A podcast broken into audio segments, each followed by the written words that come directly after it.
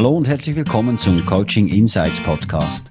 Mein Name ist Sascha Johann und in diesem Podcast kannst du mir in ganz konkreten Situationen aus meinem Coaching- und Trainingsalltag über die Schulter schauen.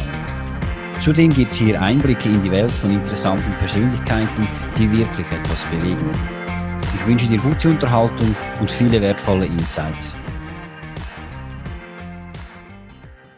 Wenn du dich selbstständig machst, dann ist die richtige Positionierung deiner Unternehmung einer der Schlüsselfaktoren, damit du auch nachhaltig auf dem Markt erfolgreich bist. Es fällt mir immer wieder auf, wie sich Unternehmerinnen und Unternehmer mit ihrer Positionierung schwer tun. In diesem Artikel präsentiere ich dir die sieben zentralen Fragen, die du beantworten kannst, damit eben deine Erst- oder deine Neupositionierung gelingt. Du hast dich für die Selbstständigkeit entschieden und es kommen spannende und dynamische Zeiten auf dich zu. Deine Idee steht, du gehst all in oder du startest dein Business als Sidepreneurin oder Sidepreneur, eben neben deinem aktuellen Job. Die Finanzierung ist gesichert, das Rechtliche abgeklärt und die Firma ist gegründet. Oder du startest als Einzelunternehmung. Jetzt geht es noch darum, dass du auch auf dem Markt wahrgenommen wirst. Und ja, die Wahrheit, die schmerzt, aber in den meisten Fällen hat da draußen niemand auf dich und deine Produkte und deine Dienstleistungen gewartet. Das ging auch mir so, als ich in die Selbstständigkeit gestartet bin. Nun geht es eben darum, nicht in der Masse unterzugehen, sondern aus ihr hervorzustechen. Du musst dafür sorgen, dass man dich, dein Produkt oder deine Dienstleistung wahrnimmt dass man sich dafür interessiert und bestenfalls dafür begeistert. Mit einer klaren Positionierung schaffst du eine erste starke Basis, auf der du dann auch aufbauen kannst. Die Beantwortung der folgenden sieben Fragen kann dir dabei helfen. Die erste Frage, wer bin ich? Oder wer sind wir als Unternehmung? Hier geht es darum, diese Frage in wenigen Sätzen so interessant zu beantworten, dass man eben mehr wissen will. Wir sprechen hier auch vom sogenannten Elevator Pitch.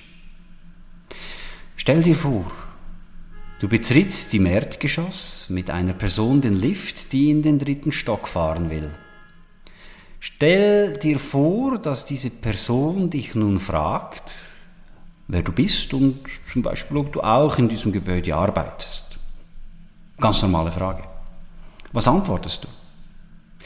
Ziel ist es nun, dass diese Person, sagen wir im dritten Stock, die Lifttür aufhält, bevor sie aussteigt und mehr über dich wissen will. Also heißt das, dass du in der kurzen Zeit vom Erdgeschoss bis in den dritten Stock so viel wie möglich über dich selbst erzählst, über das, was du tust und ganz wichtig, was man denn davon hat, wenn man mit dir arbeitet oder dein Produkt kauft. An dieser Aussage solltest du lange genug feilen, bis sie so richtig fließt. Übe sie und lerne sie auswendig. Sei jederzeit bereit, dass sich eben jemand fragt und dass du dann eben in einer kurzen, schnellen Art und Weise die richtigen Antworten gibst, damit das Interesse mehr zu erfahren geweckt wird. Die zweite Frage. Was mache ich? Was machen wir? Was ist dein Produkt oder deine Dienstleistung? Und was für zusätzliche Leistungen, also sogenannte Added Values, bietest du an? Was kostet es, mit dir zu arbeiten? Die Kunden, die müssen, Kundinnen und Kunden müssen das, was du anbietest, auch wirklich wollen. Und das muss so gut sein, dass sich die Kosten in ihrem Kopf ganz einfach rechtfertigen. Dritte Frage. Für wen mache ich es? Wer ist deine Zielgruppe? Wen willst du ansprechen? Wen willst du erreichen? Erstell dir dafür einen sogenannten Zielkunden-Avatar. Stell dir den Menschen, die Menschen vor, die du erreichen willst. Welches Geschlecht haben sie? Wie alt sind sie? Wie ist ihre private Situation? Was ist ihnen wichtig? Für welche Werte stehen sie? Was sind ihre Interessen? Was machen sie beruflich? Was machen sie in ihrer Freizeit? Wo verkehren sie? Welche Medien konsumieren sie? Das gibt schon ein ganz ordentliches Bild und wenn du denn dieses Bild vor dir hast, beantworte zusätzlich die folgenden Fragen. Welches sind denn die Herausforderungen, Wünsche, Ziele oder Ängste, Antreiber deiner Zielkundinnen und Zielkunden? Wollen die von etwas weg oder zu etwas hin? Verfolgen sie ein ganz persönliches Ziel oder folgen sie einer externen Zielvorgabe? Besteht sogenannt intrinsischer oder extrinsischer Druck? Suchen Sie Möglichkeiten, also gehen Sie nach dem Lustprinzip unter Umständen, oder besteht eine akute Dringlichkeit? Soll etwas erreicht oder etwas verhindert werden?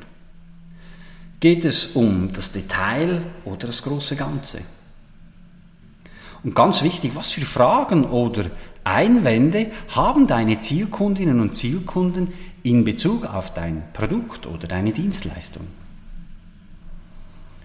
Die vierte Frage. Wie mache ich es? Bietest du Einzelprodukte, Einzeldienstleistungen an? Bietest du Packages an oder hast du eine ganze Palette? Sind deine Produkte und Dienstleistungen einmalig? Werden die einmalig bezogen? Oder mehrmals? Ist es zeitlich begrenzt? Ist es unbegrenzt? Hm. Wie arbeitest du? Wie erzielst du mit deinem Produkt oder deiner Dienstleistung den absoluten Mehrwert für deine Kundinnen und Kunden? Und wie schließt du die Lücke von dem, was deine Kundinnen und Kunden wollen, zu dem, was sie oder wie sie es eben erreichen können? Und wie sieht das Idealbild deiner Kundinnen und Kunden aus, wenn sie dein Produkt gekauft oder deine Dienstleistung beansprucht haben? Warum machst du es? Das Warum ist die Essenz für dein Unternehmen. Was wir im Deutschen als Sinn bezeichnen, ist heute unter dem Begriff Purpose allgegenwärtig. Was ist der Sinn hinter der ganzen Sache? Warum hast du dich dafür entschieden, ein Unternehmen zu gründen? Und warum bietest du gerade dieses Produkt oder diese Dienstleistung an? Was ist dein Warum? Ja, eine starke Antwort auf diese Warum-Frage schafft die Identifikation schon bei dir selbst, aber auch von sämtlichen Involvierten deiner Unternehmung und sie erzielt eine klare Differenzierung nach außen. Sei auch hier nicht zu früh mit der Antwort zufrieden, denn meist liegt das wirkliche Warum an einem ganz anderen Ort, als du zunächst gedacht hast. Bleib hier dran. Stell dir die Warum-Frage und feile auch an dieser Antwort. Die sechste Frage. Wie differenziere ich mich von den anderen Marktbegleitern? Ja, ich habe es gesagt, du bist vermutlich nicht der oder die Einzige auf dem Markt mit deinem Produkt oder deiner Dienstleistung. Vielleicht ist dein Produkt oder deine Dienstleistung wirklich einzigartig.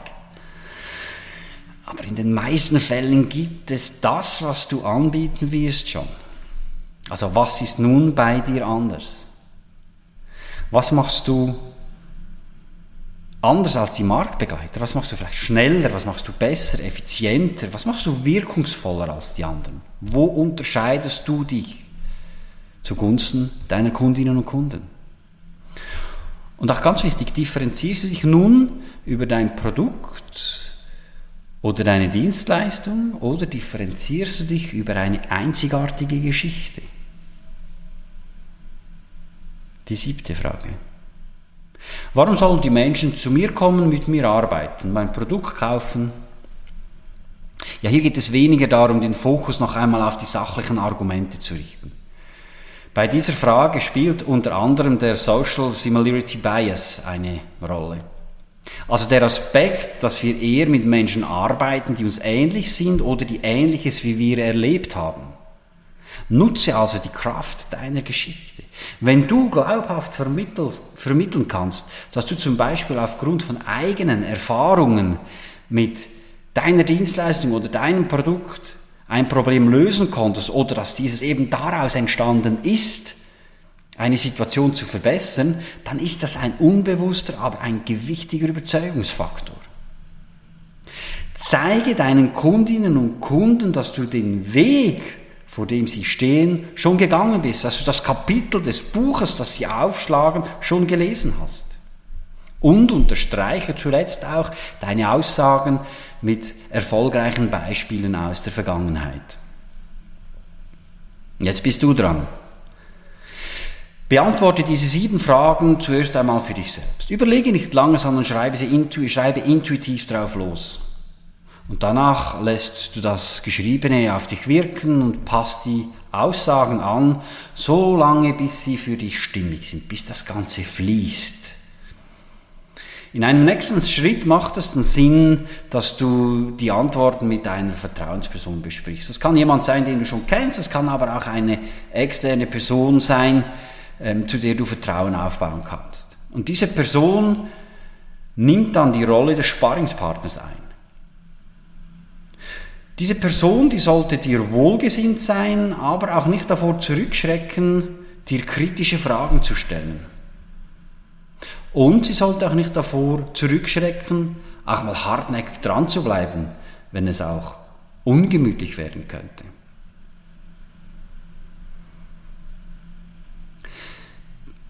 Ganz wichtig auch noch zum Schluss. Gib dir Zeit für diesen Prozess. Viele meiner Klientinnen und Klienten passen ihre Aussagen in den Wochen und Monaten unserer Zusammenarbeit immer wieder an. Sie nutzen ihre Erlebnisse aus Gesprächen, Feedbacks, aus Situationen aus dem Alltag dazu, ihre Positionierung immer weiter auszufeilen und zu verfeinern. Also feile auch du bis du deine stimmige Erfolgsgeschichte geschrieben hast.